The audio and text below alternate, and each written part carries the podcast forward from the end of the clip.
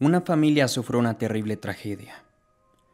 La madre había muerto quemada en un incendio, así que había dejado huérfana a su hija de nombre Yuki. En realidad la niña tenía a su padre, pero este señor se trataba de un perdedor. No era capaz de hacerse cargo de la pequeña, así que el tipo fue casi que de rodillas a suplicarle a la tía de Yuki, la hermana de la mujer fallecida, que se hiciera cargo de ella. La mujer lo tomó todo con mucha consternación. También era madre y sabía que no iba a ser una tarea sencilla. Pero la señora era bastante leal y muy fuerte. Tenía más agallas que el pobre padre de la niña. La hermana de esta señora, la fallecida, siempre fue muy extraña. Es triste ver algo así en una familia, pero desde que crecieron y cada una tomó su propio camino, no se volvieron a ver jamás en su vida.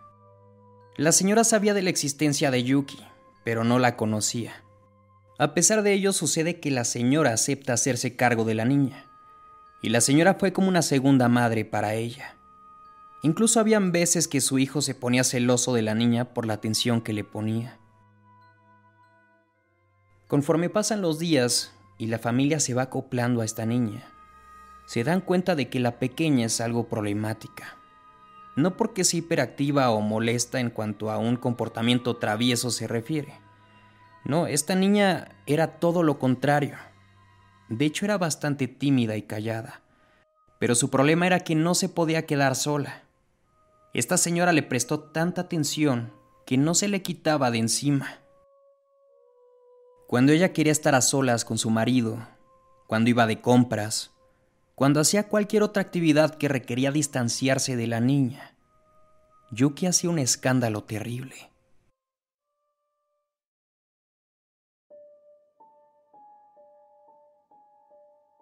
Una de sus amigas se percata de esto, y como buena amiga, le ofrece quedarse con la niña un sábado para que ella tenga un descanso y pueda salir de noche a disfrutar. La señora, luego de pensar que podría esto ser una mala idea, es convencida por su amiga y la abraza fuerte con lágrimas en los ojos. La amiga es mucho más joven que ella, y más temprano que tarde se da cuenta que hacerse cargo de Yuki no iba a ser una tarea nada fácil. Ahí estaba la niña en su departamento, seria y sentada en el sofá abrazando a su oso de peluche. Observando a la niña, se percata que su oso de peluche tiene una patita quemada. Viéndose una a otra, la amiga de esta señora cambia su expresión de extrañeza a una sonrisa amistosa y le pregunta, Yuki, ¿no quieres jugar videojuegos conmigo? La niña no responde. Yuki, ¿quieres ver televisión conmigo? La niña seria no dice nada. Yuki, ¿no quieres salir al parque a jugar conmigo? Pero la niña no hace ninguna otra expresión más que verla a los ojos seriamente. Ella se queda pensando y volteando a ver a todos lados observa la cámara digital que estaba en el comedor. Se le ocurre. ¿Yuki, quieres jugar con esto? Le saca una foto con flash y el rostro de la niña lentamente cambia una tierna sonrisa. Le enseña a usar la cámara y luego de estar jugando con ella un rato, la niña se pone a sacarle fotos a todas las cosas que estaban en el departamento. Le saca fotos al gato, al refrigerador, a la sala, al piso. Le saca incluso fotografías a ella también. La cámara había resultado haber sido un verdadero milagro. Llega la noche y le dice a la niña que ya era hora de dormir. Pero la pequeña no quiere dormir sola. Ya eran las 12 de la noche, así que para no meterse en tanto líos, y como ambas ya tenían sueño, la mujer decidió abrirle un espacio en su cama y dormir. Sucede que a eso de las 3 de la madrugada, se despierta porque la niña estaba llorando. Pero no estaba llorando despierta, estaba llorando en sueños. Gritaba y gemía como si alguien le estuviera haciendo algo malo. Esta mujer decide despertarla y abrazarla. Le dijo, tranquila, solamente es un sueño. Le limpia las lágrimas con un pañuelo y le dice, ¿con qué estaba soñando?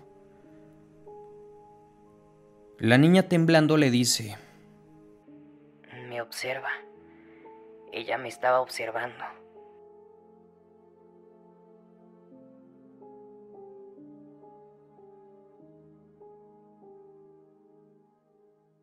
Al día siguiente, eso de las 11 de la mañana, pasa la tía por Yuki. Se ve como una mujer renovada. La amiga de la tía se despide de Yuki y le regala la cámara digital. La niña, con mucho cariño, la abraza y se sube sonriendo a la camioneta. La curiosidad por preguntar cómo le había ido queda relegada. La chica le cuenta lo que sucedió en la madrugada y le pregunta. Yo sé que no te gusta contarlo, pero me tienes que decir qué fue lo que sucedió porque ayer en la madrugada ella tuvo una pesadilla y esta no es cualquier tipo de pesadilla. La niña estaba llorando en sueños. La tía consternada, recordando malas noticias, no tiene de otra y le cuenta. La madre de Yuki se suicidó. Se vació un bote de gasolina y se prendió a sí misma. La idea de ella era matar también a Yuki. Pero Yuki sobrevivió y logró rescatar a su oso de peluche de la casa en llamas. Se abrazan y cada una se va a su casa. Quizá esta visita hizo más mal que bien, porque de ahora en más, la niña demandaba más la presencia de la tía para dormir. Y tanta fue la desesperación que un día la niña acaba con la paciencia de la señora y ésta encierra a Yuki en su habitación. Le dice, Desde hoy vas a dormir sola. La niña gritaba a todo pulmón, pero la señora ya estaba fastidiada.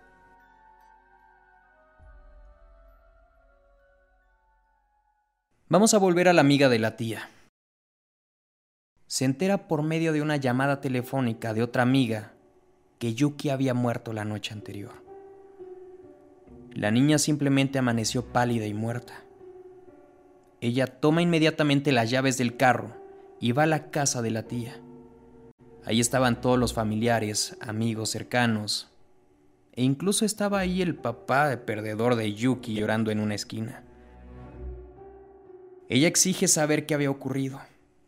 La tía alterada, acabada, entristecida, estaba en el velorio llorando porque se sentía demasiado culpable.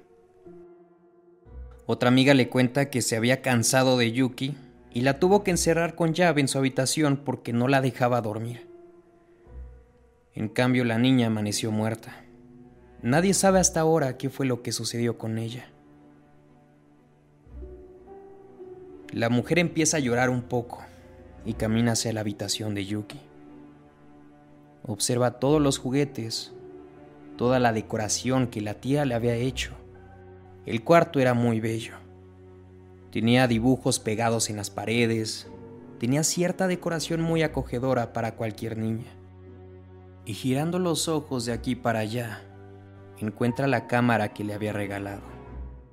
La mujer toma la cámara, la enciende y comienza a observar todas las imágenes. Ahí estaban las fotografías que había tomado en su departamento pero después se encontró con todas las imágenes que había tomado de su propia casa, de su habitación, del jardín, de los tíos, del primo. Fue pasando foto tras foto, foto tras foto, foto tras foto, hasta que finalmente se le cae la cámara al suelo y deja abiertos los ojos como platos. Quedó horrorizada al ver la última fotografía